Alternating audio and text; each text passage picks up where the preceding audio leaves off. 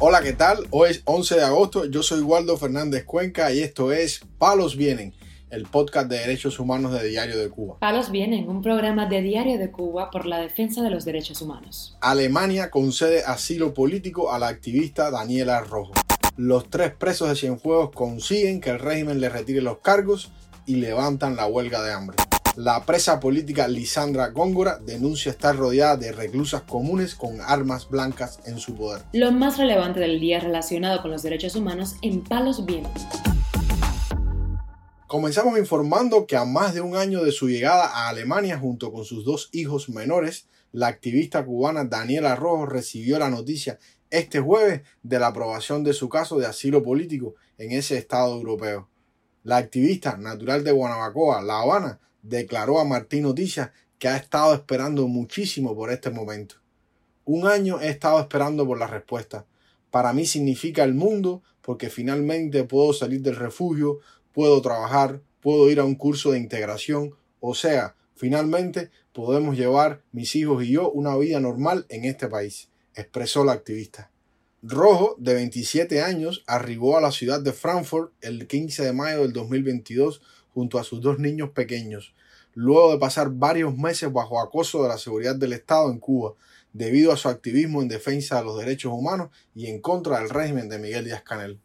En Cuba, la joven activista fue una de las más de mil personas detenidas por su participación en las protestas antigubernamentales de julio del 2021 en decenas de pueblos y ciudades de Cuba. En ese momento fue acusada de desorden público y pasó varias semanas en prisión, hasta el 3 de agosto, que fue escarcelada con una fianza de dos mil pesos cubanos.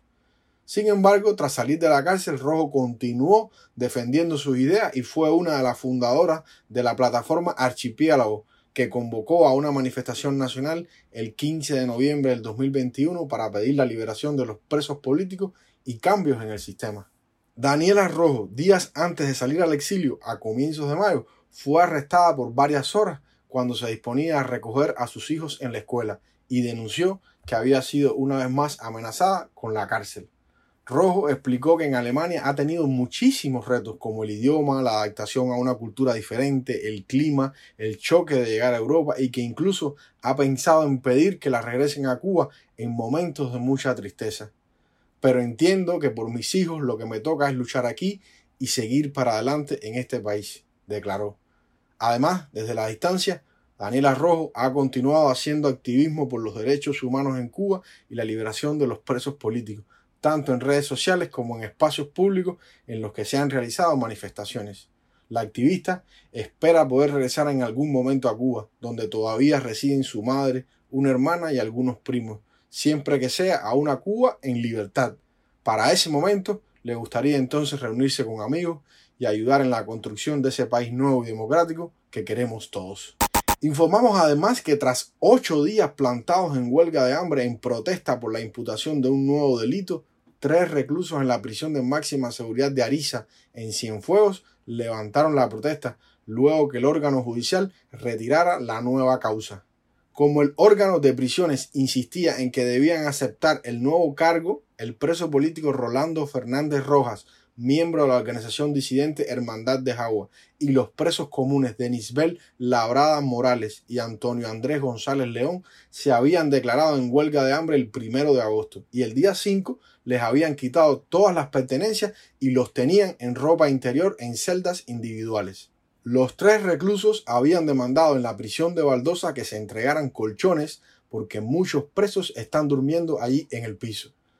También exigían tener una mejor alimentación y que a los reclusos que están trabajando como estibadores en el puerto de Cienfuegos, en la agricultura y en el central azucarero se les pague en tiempo y forma, porque en ocasiones reciben su salario con más de dos meses de retraso.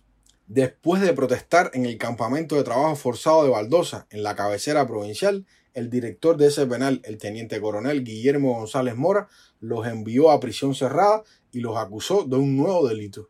En el caso de Fernández Rojas fue acusado del presunto delito de desacato y los dos presos comunes de haber cometido un robo con fuerza durante un pase a sus hogares.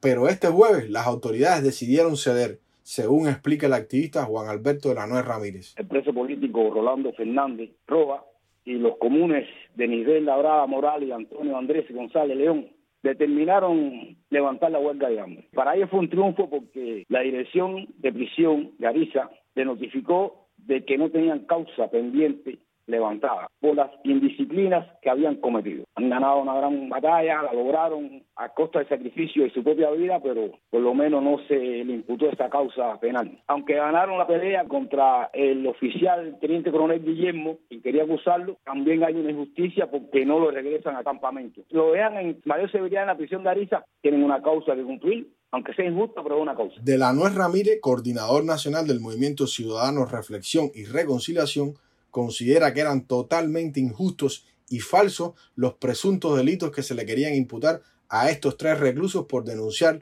las precarias condiciones a las que son sometidos los presos en los penales del país. Palos viene. Para finalizar, informamos que la presa política Lisandra Góngora Espinosa teme por su integridad física dentro del penal Los Colonos, en la isla de la Juventud, tras conocer que reclusas que cumplen sentencias por asesinato tienen en su poder armas blancas. La presa envió un audio a sus familiares que reproduce el portal Martí Noticias. Mi nombre es presa política que estoy ahora en la prisión de la Isla de la Juventud. Eh, yo he hecho varias denuncias, he conversado con los jefes de las prisiones, con Suárez, con Wilber de la Contrainteligencia, con Martín de Amí, con Naranjo, que también es jefe aquí, y le he hecho saber ya en varias ocasiones que voy a armas con cuchillo armas blancas en las manos como si nada. Dentro del destacamento mío hay uno actualmente que todavía está ahí, que está entre dos reclusas que ahora mismo no sé su apellido, pero no sé su nombre. Una se llama Leida y la otra se llama Ulma, que las dos están aquí por asesinato. Se lo ha dicho a los jefes, se lo ha dicho a todo el mundo, y nadie lo busca, nadie lo encuentra, y cuando lo buscan, no lo encuentran. Entonces, temo por mi vida, y como temo por mi vida, hago esta denuncia, para que el mundo entero tome conciencia, por favor, y recuerden que yo soy presa política estoy en esta presión y necesito el apoyo de todos para que me ayuden. Por favor, te los pido. Es un arma blanca, es algo que se debe tomar en serio y nada está sucediendo. Creo que como soy yo la presión política la que lo ha visto y lo dice, lo dejan para que no suceda nada o algo me suceda a mí. Hay otras reclusas que lo han dicho también, pero se hace oído omiso a lo que se está comunicando. Muchas gracias, un fuerte abrazo de resistencia. por aquí, Lisandra. Besos, Lisandra Góngora Espinosa, miembro del Partido Republicano de Cuba, fue arrestada por participar en Huila de Melena Artemisa en las protestas antigubernamentales que tuvieron lugar en Cuba el 11 de julio del 2021. En un juicio al que los asistentes consideraron totalmente amañado, Góngora fue condenada a 14 años de privación de libertad por los delitos de sabotaje, robo con fuerza y desorden público. La presa política fue trasladada hace pocos meses atrás a una prisión en la isla de la Juventud, lejos de sus cinco hijos, como castigo por las constantes denuncias que ha hecho de los atropellos y maltratos que sufre en prisión. Palos Vienen, un programa de Diario de Cuba por la defensa de los derechos humanos. Estas han sido las noticias de hoy en Palos Vienen, el podcast de derechos humanos de Diario de Cuba. Pueden escucharnos en DDC Radio, Spotify, Google Podcasts, Apple Podcasts, Telegram y SoundCloud. Yo soy Waldo Fernández Cuenca, que tengan un buen fin de semana y la próxima semana regresamos con más noticias.